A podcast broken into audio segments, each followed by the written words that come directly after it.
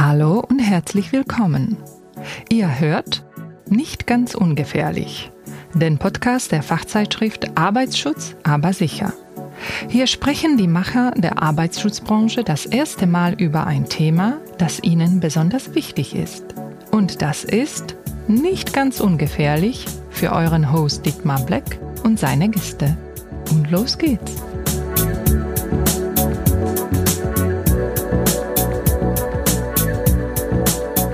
Heute bin ich im Sicherwerk in Düren. Ich treffe mich mit Jörg Maul, dem Inhaber, Gründer des Sicherwerks und des Sicherwerks auf Achse. Und wir unterhalten uns über die Entstehung und die Möglichkeiten, die das Sicherwerk bietet. Jörg, sei so nett und stell dich kurz vor. Ja, mein Name ist Jörg Maul, ich bin 51, verheiratet, glücklicher Vater von zwei Kindern. Haha, Kniep. Das müssen wir dann. Meine ja, Kinder würden sich jetzt kaputt lachen. Dann erklärst du uns das später. Ja. Mach nochmal neu. Nö, warum? Erzähl weiter. Was hast du für einen Werdegang, für eine Ausbildung? Ah, ja, ich bin also eigentlich von, von Haus aus bin ich Landwirtssohn und bin dann über die ganz normale Schule, höhere Handelsschule, habe eine kaufmännische Ausbildung gemacht habe meine Jugend damit verbracht, äh, alte Traktoren zu reparieren, restaurieren, wo ich dann halt ein bisschen Geld nebenbei verdient habe. Habe eine technische Ausbildung zum Industriekaufmann gemacht, bin dann mit 20 direkt in den technischen Außendienst gegangen und bin dann direkt rundgefahren in die produzierenden Industrien, wie zum Beispiel die Papierindustrie, chemische Industrie, habe die dort beraten, wenn es um Anschlagtechnik, Hebetechnik, Schlauch, Antriebstechnik ging, also sehr technische Produkte. Dann ist irgendwann auch das Thema Arbeitsschutz mit dazugekommen. Ja, und in 2004 habe ich mich selbstständig gemacht, ähm, in meinem eigenen Laden, die Firma Maul Industrieservice. Dort haben wir dann äh, unter anderem die Themen der Arbeitssicherheit mit dazugenommen, haben dann relativ zügig festgestellt, dass es ein sehr spezieller Bereich ist, gerade in dem, wo wir uns jetzt heute hier befinden, einsteigen in enge Räume, wo es um Neudeutsch Confined Space geht. Hier mhm. geht es ja um die Themen, wie rette ich wen wo raus. Äh, ja.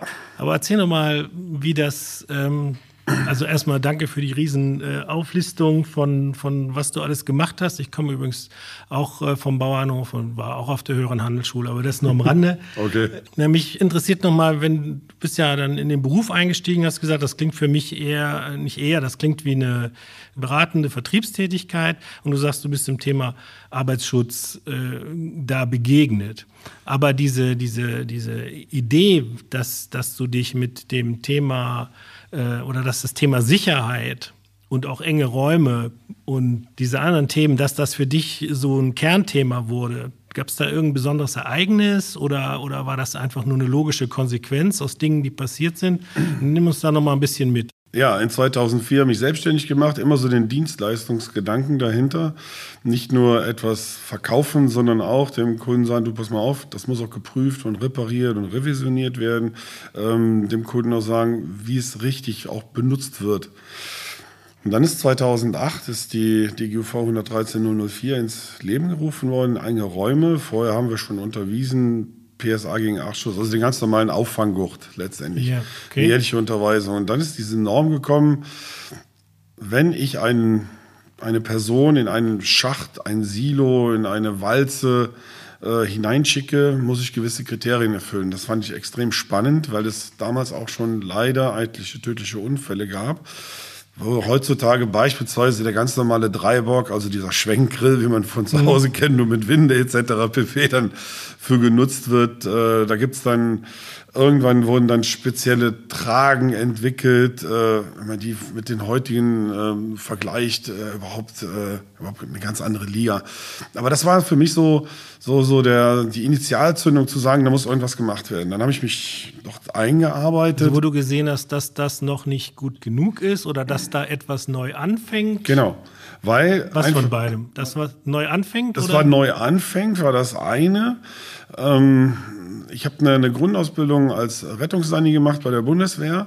Und dort haben wir sehr viel aus Gräben und was weiß ich, halt Leuten irgendwo rausziehen müssen. Und das hat mich damals schon interessiert. Und hier habe ich mir einfach gedacht, weil ich halt diverse Maschinen durch meinen technischen Außendienst halt kenne. Mhm. Und ich mir dann auch die Gedanken gemacht, so, ja klar, mein Freund, wenn du da jetzt beispielsweise in so eine Papierwalze, also einen Trockenzylinder nennt man das, einsteigst, wie kriegst du da jemand raus? Das ist ein Loch, das ist 300 mal 400 in der Breite und ähm, ja, ich mit meinen zärtlichen kleinen Bäuchlein, dann schwierig, da jemanden überhaupt rauszuholen. Und da einfach auch mit, mit Logik, mit gesundem Menschenverstand die Leute dann auch dazu hinzubringen, eine Rettungskette für sich aufzustellen, dass das auch körperlich den Leuten zuspricht. Also dass sie das auch nicht nur vom geistigen Intellekt her kennen, dass sie das auch körperlich können. Mhm. So, ähm, und dass eine gewisse Ablauffolge auch klar ist. Das muss, das muss zuerst passieren, bevor da der Erste den Kopf reinsteckt oder hinterher klettert. Genau. Muss nicht das kennen und das können. klar sein. Ja. Okay. Nicht kennen können. So, und dann war das Equipment so. Heute, also heute äh, haben wir dann mittlerweile einen eigenen Auffanggurt kreiert. Unser Modell Anne, dann nach meiner Tochter beispielsweise benannt. Äh, wir haben eine spezielle Rettungstrage entwickelt, ähm, die, die im Ursprung seinen, ja, seinen Ursprung halt aus der Bergrettung hat. Und das, das ist diese dünne, faltbare. Genau, das ist das Modell Hannibal. Die, da haben wir schon Kisten für, Bier für mitgewonnen. Über die Alpen oder was? Woher kommt auch, der Name? Auch das. Nein, das Hannibal ist wirklich, wenn man ist so extrem eingeschnürt und irgendwann sage ich, das hat irgendwas mit Hannibal Lecter zu tun. Ach, der Hannibal Lecter. Ich war jetzt bei dem, der über die Alpen gewandert und ist. Wir hatten, Alles klar. Wir hatten echt dann ganz am Anfang so, so ein tolles Ergebnis. Da rief mich ein Trainer und sagte, er hat sich echt schief gelacht. Sag ich, was ist? Also wir haben gerade eine Schulung gemacht. Eine junge Dame hat dann da drin gelegen, die ist komplett eingepackt worden. Und dann hat sie gesagt, du, ich komme mir vor wie Hannibal hier drin. Und dann war natürlich okay. der Name absolut gesetzt und war geboren. Aber den, äh, die haben wir wirklich zuhauf in der produzierenden Industrie, weil die wirklich den, die, die Personen komplett ein, ja, einpackt, einspannt, sich komplett sicher fühlen da drin. Selbst Rettung, Treppen hoch, wir, zum Beispiel, wir haben die, setzen die bei einer Mülldeponie ein, für, um, 60, 70 Meter in eine Richtung in die Tiefe und dann mussten es die Kollegen hoch und die kann ich auch über Kanten ziehen und der Mitarbeiter oder die Person da drin merkt kaum etwas davon. Und die kannst du auch, also falten ist jetzt zu viel gesagt, aber man kann, man kann die rollen, genau. Man kann genau. die zusammenrollen und dann kriegst du die auch durch die kleinsten Öffnungen gesteckt. Das ist kein Thema, genau. Und die hat spezielle Features dran, dass man die auch schnell wieder öffnen kann. Also, ja. Und das habt ihr selber entwickelt? Wir haben da mit dran entwickelt, ja. Aber so wie die jetzt ist, kriegt man die nur bei uns. Ah, cool. Also im Prinzip dann zu der von dir selbst gefundenen Aufgabe, sich mit dem Thema Retten aus engen Räumen beschäftigt, dann selber noch äh, Rettungsequipment mitentwickelt oder selber entwickelt. Und ähm, wie kam es denn aber dann dazu, dass wir jetzt in Düren hier im Sicherwerk sitzen, in dieser alten Industriehalle? Also das ist eine ganz lange Geschichte. Das fing irgendwann in 2012, 13 schon an, wo ich einfach gemerkt habe, hm, in den Betrieben ist leider nicht immer die Zeit, die Muße, die Möglichkeit ähm, zu trainieren weil einfach die Maschinen müssen laufen. Weil mhm. wenn die Maschinen nicht laufen, verdient der Betrieb keine Kohle und können dann sich auch keine Schulung, Material etc. pp. leisten. Dann habe ich damals mal überlegt, das bei mir auf dem Bauernhof zu machen, so einer alten Scheune. Das ist aber dann ja nicht so hm, mehr schlecht als recht vorangekommen. Ich habe dann auch überhaupt keine Unterstützung irgendwo gehabt, seit ein paar großen Herstellern, die sich da so ein bisschen was quergestellt haben. Ja, und irgendwann bin ich das leid gewesen. Dann habe ich einfach mal nach einer Halle gesucht. Und da ist mir dann ähm, die Stadtwirtschaftsförderung hier in Düren sehr, äh, danke an Frau Annette Winkler, damals äh, ähm, zur Seite gesprungen und hat für mich mitgesorgt und mitgesucht und rief mich irgendwann an, pass mal auf, komm mal vorbei, ich glaube, ich habe das richtig für euch gefunden. Und dann bin mhm. ich hier rein und dann, das war in 2015 und war einfach schockverliebt in diese alte Papierfabrikhalle zweietagig, wo man wirklich alles drin spielen kann. Ja, und dann hier reingesetzt, überlegt und was kann man hier machen, äh, den ein oder anderen guten Ratschlag dann auch mitbekommen, der dann halt das heutige Sicherwerk, die Firma Maul sicher arbeiten, dann halt dazu gemacht hat, wie sie so heute so steht. Und dann. Das heißt, du hast auch Sachen hier vorgefunden, die du dann einfach umgenutzt hast oder bekommen hast? Ja, die zweite, die zweite Ebene hier ist halt toll. Ne? Das ist halt, äh, wir können hier Leute, sag ich mal, von der 5 Meter Ebene einfach mal so ein bisschen in die Tiefe werfen. Also man muss sich das vorstellen. so mal ganz schön salopp besprochen. ja.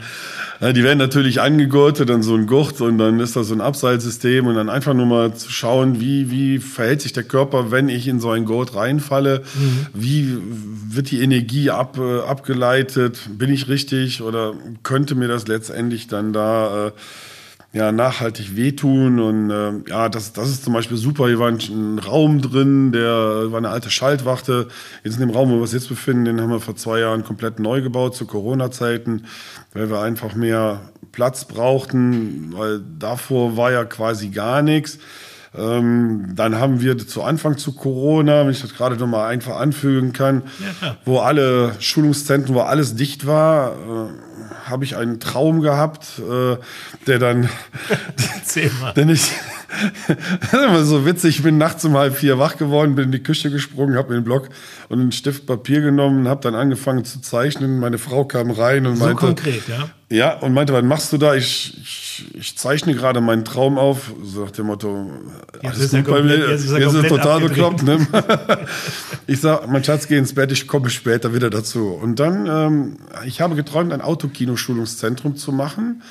Und wir haben in der Halle so einen Platz 20 mal 20 und da habe ich eine große Leinwand Also hingehängt. ein Indoor-Autokino. Genau, Indoor. In der großen Halle, die wir haben, haben wir eine große Leinwand hingehangen, drei mal fünf Meter, eine Beschallungsanlage aufgebaut mit vier großen Boxen da dran, mit äh, Instrumentenmikrofone und dann habe ich dort sechs Autos reinstellen dürfen, so im Fischgrätmuster hintereinander gestellt, drei links, drei rechts.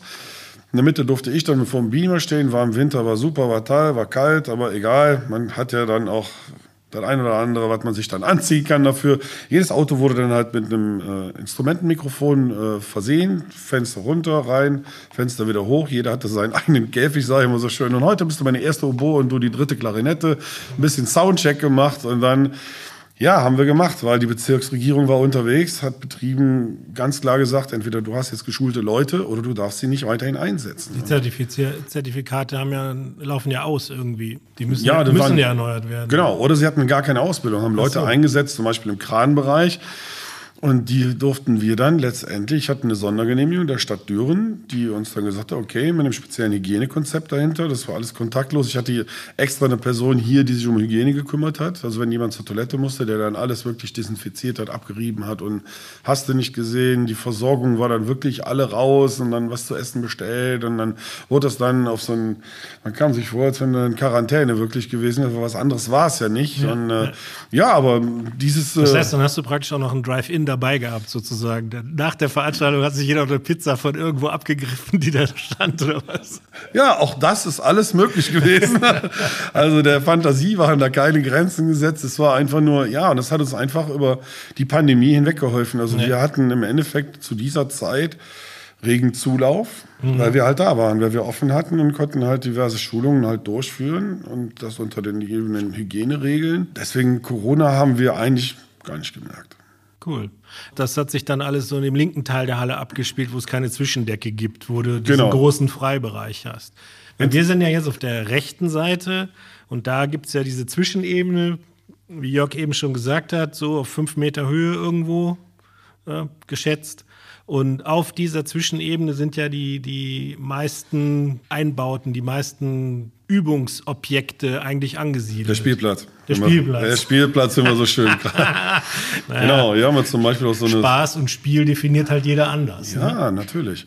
Wir machen ja hier Teambuilding. Aber hier ist zum Beispiel auch vor der Tür diese Walze, von der der Jörg eben gesprochen hat. Genau. Die von der, auf der einen Seite dann äh, mit dem Schweißbrenner geöffnet wurde, damit man da notfallsmäßig auch wieder einen rausholen kann. Aber selbstverständlich. Der es nicht durch dieses 30 mal 40 große Loch wieder zurückschafft. Nein, das kann man auch teilweise mit Anlauf und Vaseline nicht irgendwo Ja, darstellen, wenn genau. der, Und, der äh, Kollege dafür nicht geeignet Ja, ist. das ist schon imposant. Daneben verschiedene Kanalsysteme, wie ich das mal nennen, oder, oder ein Schachtsystem. Schachtsystem, Kanal, wir haben hier diverse Behälter, wo wir rein müssen. Aber gerade noch ein, ein Wort Behälter, wo wir rein müssen. Ja, natürlich. Ja. Das ist mal jetzt mit Rührwerk, ohne Rührwerk. Also das, was das Herz begehrt, können wir hier quasi auch nachstellen. Ja. Und äh, das Interessante ist jetzt gerade, Düren ist nun mal auch eine Papierhauptstadt mit in Dür, äh, in, in, in Deutschland. Und äh, deswegen haben wir auch den, den Trockenzylinder da, also diese Papierwalze. Dafür haben wir eigens habe ich eine, eine Technik entwickelt, um eine Person doch ganz schnell über einen Auffanggurt mit Helm rausholen zu können. Selbst große renommierte Papierhersteller nutzen dieses Maulsystem mittlerweile, weil es einfach sehr, sehr schnell geht. Und Wir haben ja, wenn es um Retten geht, haben wir keine Zeit. Dann ist das Einzige, was wir nicht haben, ist einfach Zeit. Und deswegen muss auch alles vorher nicht gekannt werden, sondern gekonnt. Ich muss es trainieren, ich muss es sitzen haben. Es steht im Arbeitsschutzgesetz verankert. Viele glauben es können, zu wollen, zu werden, zu wissen, aber wenn es dann tatsächlich an die Umsetzung geht, wird es dann manchmal sehr schwierig. Aber dafür sind wir ja da. Das können wir dann hier machen und dann natürlich in unserer neuesten Errungenschaft seit Herbst letzten Jahres unseren Truck, 17 Meter lang, 40 Quadratmeter Schulungsfläche, zwei Etagen drin, da sind es ja noch ein paar Quadratmeter mehr, fällt mir gerade ein. Und damit sind wir deutschlandweit jetzt gerade unterwegs. Ähm, hat den Charme, dass wir zu jeder Fabrik, zu jeder Tages- und Nachtzeit hinkommen können, ob Winter, ob Sommer. Wir waren jetzt im Januar bei minus irgendwas gerade in München vor dem Olympiastadion gestanden, eine ganze Woche lang für eine große äh, Firma, die die Müllverbrennungsanlagen herstellt, aber leider den Platz nicht hatte, haben uns da eingemietet. Ja, kommt Strom dran, heizen wir das Ding, dann können wir darin schulen. Also es gibt nichts, was uns aufhält, um Wissen zu, ja, zu produzieren und zu transportieren an der Stelle. Egal, was Sie brauchen, wir können es abbilden. Ob jetzt bei Ihnen vor Ort, mit Truck, ohne Truck oder bei uns hier im Sicherwerk. Wir kommen mit ein, zwei, drei, vier Trainern, was Sie brauchen. Du hast ja auch, äh, also danke erstmal für den Werbeblock. Ähm, Kein Problem, gerne. ähm, du hast ja auch die, äh, es ist ja auch der Punkt, dass du ja ganz viele Maschinen hast, die, bei denen zum Beispiel Abschalten, Anhalten äh, gar nicht vorgesehen ist. Also noch nicht mal dran trainieren ist nicht vorgesehen, sondern äh, ich kenne das aus der Glasproduktion. So eine Maschine wird einmal angemacht und dann läuft die durch. Ich weiß nicht, wie viele wie viel Jahre die durchläuft, bis die einmal angehalten wird zur Wartung. Da hast du ja gar keine Chance an, an beweglichen Teilen, engen Räumen, die diese Maschine hat, überhaupt äh, zu sagen, ja, wir machen jetzt hier mal, machen jetzt hier mal heute Nachmittag, machen wir mal Schluss und jetzt probieren wir die aus. Ich denke, dass das in der Müllverbrennungsanlage äh, in vielen anderen Bereichen genauso ist. Also es ist nicht nur, dass es äh, vielleicht äh, umständlich oder kompliziert ist, es ist bei manchen Bereichen auch einfach schlicht unmöglich, dass du trainierst. Und wenn du hier stationär oder mit deinem Truck dahin fährst, dann bietest du ja, ja die einzige Möglichkeit, das auch wirklich zu trainieren und zu zertifizieren. Ja, ich sag mal, jetzt in der Glas, wir betreuen unter anderem die Glaswollindustrie als Beispiel, aber es gibt ja auch, ähm, wenn man jetzt mal die Papierindustrie beispielsweise nehmen würde, das sind Stillstandszeiten, die kosten einfach Kohle, die kosten richtig Geld. Und wenn die Maschine steht, äh, produziert sie nicht, produziert sie hinten raus kein Geld.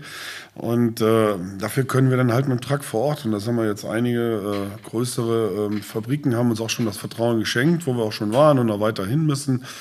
Und ähm, ja, bisher ist die Resonanz dann da drauf, weil die Fabriken weiterlaufen können, wirklich gut. Und vor allen Dingen, die können die Leute rausziehen. Die sind bei uns im Truck beispielsweise.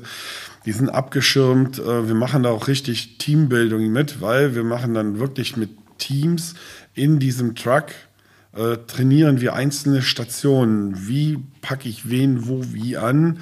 Äh, sei es jetzt am Auffanggurt, sei es mit einer Trage, äh, sei es wie ich ein irgendwo rückwärts aus einem Loch beispielsweise durch einen ganz speziellen Griff rausziehen mhm. kann.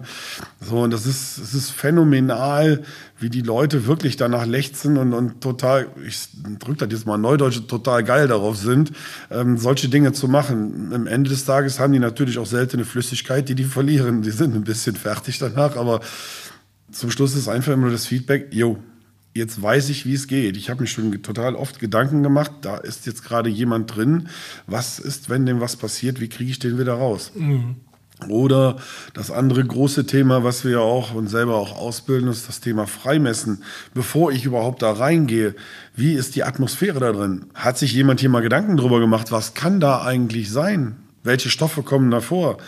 Passt mein Gaswarngerät überhaupt? Kann das überhaupt diese Stoffe, die dort prognostiziert werden, überhaupt messen? Mhm. Und da ist ganz viel Defizit.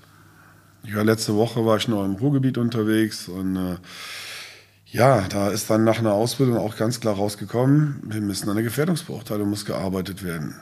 Für Rettungsketten oder so stehen wir sowieso zur Verfügung, fahren raus, beraten dort mhm. vor Ort. Weil das ist unser, unser Thema. Wir machen dafür, sag ich jetzt mal, keine Werkzeuge oder, oder weiß ich was, welche Dinge. Wir sind spezialisiert auf das. Wenn ein Kunde zu uns kommt, dann können wir sagen, ja, okay, wir schulen dich, wir beraten dich. Wir haben das Equipment, wir können aber auch das Equipment dementsprechend revisionieren, reparieren, prüfen nach Betriebssicherheitsverordnung, also einmal rund. Mhm. Und dann ist irgendwann ist unser Portfolio dann zu Ende. Aber nochmal auf den Truck zurück, das ist ja wirklich... Ähm wenn er komplett ausgeklappt ist, ist es ja ein, ein Gebäude für sich. Du jo. hast ja einen Schulungsraum, also du kannst, kannst den so aufklappen, dass du vorne einen Schulungsraum hast. Du hast die, die, die einzelnen Gerätschaften, in denen du dann deine Zertifikate, also das trainieren kannst, die Zertifikate vergeben kannst. Ähm, du bist ja komplett autark. Also das Ding steht für sich, braucht keine Halle um sich rum, nichts ist beheizt. Wir brauchen nur äh, Strom. Strom, wir haben einen großen fahrbaren Bildschirm, so ein Whiteboard, da meine, meine, Tochter wird jetzt wieder kaputt lachen. Papa, hast du wieder vergessen, wie das heißt. Ja. Aber das ist das Ding, wo man auch so mit Touch alles drauf zeichnen kann. Wir, wir, das ist auch ganz cool. Da haben wir dann Bilder, die lasse ich uns geben. Die spielen wir dann ein. Und dann können wir wirklich sagen, also guck mal, hier machen wir gerade einen Kreis drum. Da musst du jetzt drauf achten. Hier musst du rein. Da ist zu eng. Da, ist, da geht schneller. Und zeichne da dementsprechende Wege ein. Dann mhm. holen wir dann mit irgendwelchen Pictures, wollen wir dann sagen, hier müssen wir mit dem Dreibock arbeiten, denk dran, hier musst du den Helm tragen, denk dran, ein Auffanggurt etc. und machen dann wirklich ein Konzept. Das können wir alles da machen. Natürlich machen wir das auch bei den Kunden vor Ort so, kein Problem. Wenn uns das zur Verfügung gestellt wird, ist das überhaupt kein Thema. Aber wir können das wirklich, wir können autark irgendwo aufbauen. Ich brauche 400 Volt Anschluss. Ich brauche natürlich ein bisschen Platz, mhm. weil das Ding Maximallänge hat. Mit Zugmaschine sind wir bei 17,50 Meter, 12 Meter lang ist allein der Auflieger. Wie breit wird der, wenn er aufgeklappt ist? Ja, willst du wirklich wissen? Ja, komm, sag Das sind, ich brauche 8 Meter in der Breite. 8 Meter in der Breite, geil. 2,50 Meter den ganzen Kram ausklappen und davor noch einen Meter Platz und das ist... Äh Die ganze Wohnmobilfraktion weint jetzt, wenn du sagst, meine Güte, ich mache also ich 17 Meter lang und 8 Meter breit und ich habe einen Wintergarten. Cool. Und der ist noch beheizt. Und der ist noch beheizt. Also mein, so, wenn ich mal Mega. Richtung Rente gehe, man kann da auch, weil das ist so ausgebaut, man könnte da ein Sonnendeck auch noch oben drauf machen. also die, die Ecke, wo dann vielleicht oben die Luke hinkommt, wo auch dann äh, eine kleine Treppe, das ist schon alles ausgeguckt und ja, vielleicht mache ich das auch noch, wenn wir schulen in der Zeit, dass wir oben ein Sonnendeck dann hinmachen können von oben noch ein bisschen was. Ja, tun. du weißt ja, ich meine, das ist nicht dein Themengebiet, aber wir hatten hier in der Reihe auch schon einen Podcast zu ähm, UV-Schutzkleidung. Die brauchst du dann auf jeden Fall, wenn du dann auf deinen Sonnendeck gehst. Ach, dann machen wir einen Schirm drüber. Es geht also Gruß an Folge 2, ne, wollte ich hier nur sagen. Einfach mal reinhören. IQ UV. Ganz klasse Geschichte. Aber das war jetzt mein Werbeblock. Okay. Ja, was gibt es noch zu sagen? Die Vorteile haben wir, glaube ich, beredet. Das äh, Sicherwerk auf Achse muss man sich einfach mal angucken. Gibt es ja auch Bilder im Internet zu. Oder natürlich noch besser einfach mal vorbeikommen lassen. Ja, was ist dir noch wichtig? Was gibt es noch zu berichten? Willst du noch äh, für die Vollprofis, zu denen ich mich nicht zähle, noch Zertifikate aufzählen oder Normen, nach denen du zertifizierst? Oder ist da irgendwas Exotisches dabei, was nicht jeder im Angebot hat? Also wir schulen, wenn es nach enge Räume geht, nach der DGOV 11304, die absolutes Muss ist. Zusätzlich, wenn wir die befähigte Person freimessen, ausbilden, kommt die DGUV 313002 noch mit hinzu. Mhm. Und unsere Ausbildungen dauern nicht wie bei anderen irgendwelchen Wald- und Wiesenleuten ein Tag, sondern wir brauchen die vollen zwei Tage, weil das steht in der DGUV 313002 einfach drin. Da gibt es eine Vorschrift, das sind Vorgaben. Da bin ich mindestens bei anderthalb Tagen. Und gestern rief mich wieder einer an, ja, ja, kannst du das nicht in einem Tag machen? Sag ich, nein, ich kann dem einfach nicht Genüge tun ich kriege den Stoff nicht durch und ich mache nicht wie irgendwelche anderen größeren Firmen, äh, wo du, wenn du fertig bist mit deren Ausbildung, äh, eine Verkaufsveranstaltung da draußen, wie geht es ums Handwerk, wie geht es ums Freimessen. Ich muss wissen, weil welches Gerät brauche ich? Sag ich ganz einfach. Am Ende der Schulung weißt du, worauf du achten musst, wenn du ein Gerät dir besorgst. Und darum geht's, dass der Mitarbeiter, die Firma, die etwas braucht, im Nachhinein so einen aus, gut ausgebildeten Menschen oder Person hat, die weiß, was er braucht. Du meinst, andere benutzen die Schulung, um da dann irgendwelche Verkaufsgeschichten dran zu klemmen oder wie? Man munkelt. Man munkelt. Okay, das, das, das reicht uns als aus.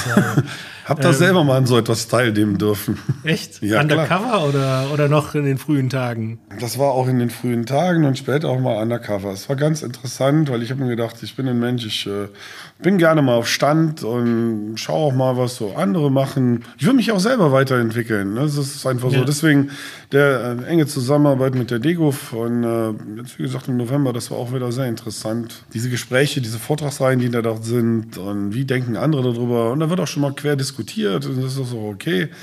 Und äh, wenn man dann wirklich teilweise mitkriegt, wie irgendwelche Wald- und Wiesenmenschen äh, die tagsüber ihren anderen Job irgendwo nachgeben, dann probieren, solche Ausbildungen zu machen und dafür ein Zertifikat ausstellen. Die wissen unterm Strich gar nicht, wenn was passiert, was der Richter und der Staatsanwalt mit denen anfängt. Mhm. Weil die, diese, diese, diese DGUV werden definitiv vom Richter und Staatsanwalt auf den Tisch gelegt. Und da stehen diese Vorgaben drin. Und wenn ich meine, ich müsste etwas weglassen, ist das ganz dünnes Eis. Ganz dünnes Eis. Mhm. Aber gut, das muss ja jeder selber wissen. Wir machen es nicht. Ich hatte eine Anfrage. Äh, einer wollte 40 Leute in drei Tagen ausgebildet haben. Sag ich, vergiss es, kein Thema. Dann rief mich irgendwann der Deutschlandchef an und meinte, das müsste doch irgendwie möglich sein. Da sage ich, nee, ist nicht möglich. Dann fiel ihm alles. Aber beim Regionalleiter nicht möglich, ist beim Deutschlandchef auch nicht möglich. Nein, nein. Und er meinte, okay, wir reden nicht über 40, sondern wir reden sogar über 600 Leute. Sag ich so, es tut mir leid, ich bin raus. Ja, gut, aber. Das, ist, das sind dann Dinge, wo dann plötzlich einem klar wird, oh, das stimmt ja. Da gibt es ja wirklich was, wo das drin steht. Hm. Und da gibt es wieder irgendwelche Menschen, die sagen, ja komm, dann, dann, beschneiden wir das und kürzen das ab. So, und dann werden diese ausgebildeten Menschen verlassen dann das Unternehmen. Die nehmen ihren, ihre Befähigung freimessen mit. Ja, die glauben zumindest fest dran, dass sie Bescheid wissen. Genau so ist das. Und dann sagt dann der, der Ausbilder, ja guck mal, ich habe jetzt extra nur spezifisch für diese Firma das hier. Nur, dass dann vielleicht auch in dieser Firma gewisse Prozesse sich auch verändern können in den produzierenden Bereichen, dass zum Beispiel neue Rezepturen aufkommen, dadurch neue chemische Prozesse in Gang gesetzt werden. Zum mhm. Beispiel, äh, ich zum Beispiel in der Papierindustrie von, von weiß auf, äh, auf, auf braun übergehe, ne, auf Packagingpapier und plötzlich kommen da ganz andere Sachen zutage. Einfach nur banale Beispiele. Ja, ja. Das ne? heißt aber, dass du im Prinzip komplett allgemein schulst plus speziell auf den einzelnen Kunden. Genau.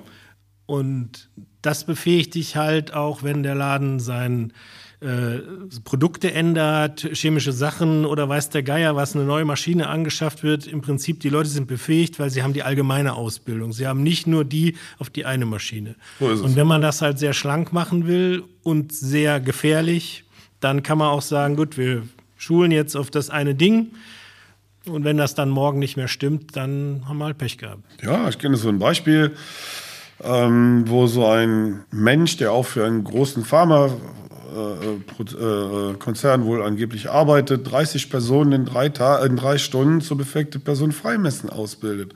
Das kann hinten und vorne nicht fassen. Und ich hatte dann einige Leute von denen dann mal in einem Seminar und äh, ähm, ja, dann, dann kommt dann einfach das Know-how raus. Und das oder, war, das war halt nicht. sehr dünn. Oder das Problem ist einfach gefährliches Halbwissen, nenne ich mhm. das einfach mal. Mhm. Das ist ganz, ganz schwierig, weil wir haben in unserer Regel, in unserer Norm, in der, in der DGO 113.004 eine sieben- bis achtfach höhere Sterberate wie im Straßenverkehr. Das muss man sich einfach krass. mal vor, Augen, vor Augen halten. Und das könnte immer, ne, wenn wir hier im Rheinland sind, hätten nicht immer Jote Jange, ne? Leider nicht. Mhm. Und da passieren dann echt Unfälle, die weitreichend sind. Oder äh, letztes Jahr im Sommer in, in Siegerland passiert, äh, mit Stickstoff. Äh, Keller mit Stickstoff geflutet. Drei Leute einfach so verstorben, weil sie da einfach eingegangen sind. Woran es lag, keine Ahnung. Das weiß man mhm. offiziell nicht. Aber wenn ich dann so etwas höre, dann, dann gehen mir die Nackenhaare hoch oder die ganzen Unfälle in den Biogasanlagen, was teilweise gar nicht ans Tageslicht kommt, wo, wo irgendwelche Menschen dort einsteigen, ohne Gaswarn-Equipment, ohne Rettung, einfach nur so blauäugig damit umgehen. Es liegt mal immer wieder regelmäßig. Gülleunfälle, wo, wo, wo Landwirte auf ihr Güllefass aufsteigen, da kommt ein Schwalch, wie viel Wasserstoff, er atmet ein, fällt um, fällt runter, ist tot. Da gibt es halt jede Menge zu tun. Und was man auf jeden Fall merkt, ist, dass du für das Thema total brennst. Das meine ich mit ganz, äh, einfach nur mit großem Respekt. sieht einfach, also wenn man hier ist im Sicherwerk, wenn man mit dir redet, man merkt einfach, das ist dein Thema. Du hast dein Thema gefunden und ja. du, du lebst das und ähm, ja, du brennst dafür und du kämpfst auch dafür, dass, ja. dass, dass die Qualität hochgehalten wird und dass das Thema Arbeitssicherheit äh, ja, gelebt und umgesetzt wird. Ja gut, ich bin auch Fachkraft für Arbeitssicherheit, nochmal so ergänzend hinzu. Das machen wir dann im nächsten Podcast, reden wir dann ausgiebig über das Thema. Nein, es ist, es ist aber auch so, äh, dass, dass ich sehr hohe Qualität äh, auch an unsere Trainer mhm. Qualitätsstandards immer weiterentwickeln, neue Dinge mit dazu, haben regelmäßigen Austausch, dass wir da wirklich ähm, immer wieder den Leuten auch Rede und Antwort stehen können. Und wir sind einfach, ich habe diese Schulungsfirma, alles, was wir haben, bei Null raus, habe ich gemacht. Und eine Firma ist nur so gut wie die Menschen, die darin arbeiten. Das ist auch meine, mein Sinnen. Und äh, hier muss man einfach sagen, ja, großes Lob auch an mein Team. Die unterstützen mich natürlich auch alle. Mhm. Wenn das nicht der Fall wäre, könnte ich das so nicht machen. Ich bin jede Menge unterwegs, auf einer Tagung, auf Seminare, auf Schulungen, Unterweisung, whatever. Ich in ganz Deutschland. Und wenn ich nicht so ein, wie würde meine Tochter sagen, so ein geiles Team hinter mir hätte, die würde auch den, ja, den Rücken frei halten, dann äh, wird das nicht funktionieren. Danke euch. Ja, ich danke dir, dass ich heute einen Einblick haben durfte in dein Sicherwerk und dein äh, imponierendes Sicherwerk auf Achse. Das war nicht ganz ungefährlich. Der Arbeitsschutz-Podcast der Fachzeitschrift Arbeitsschutz aber sicher. Heute mit meinem Gast Jörg Maul vom Sicherwerk aus Düren. Wir haben uns heute über die Geschichte des Sicherwerks unterhalten und den großen Unterschied zwischen Kennen und Können, wenn es um die Sicherheit im Bereich enge Räume und Freimessen geht. Idee und Realisation Blackworks Dietmar Black im Auftrag des S2 Verlags und der Fachzeitschrift Arbeitsschutz aber sicher.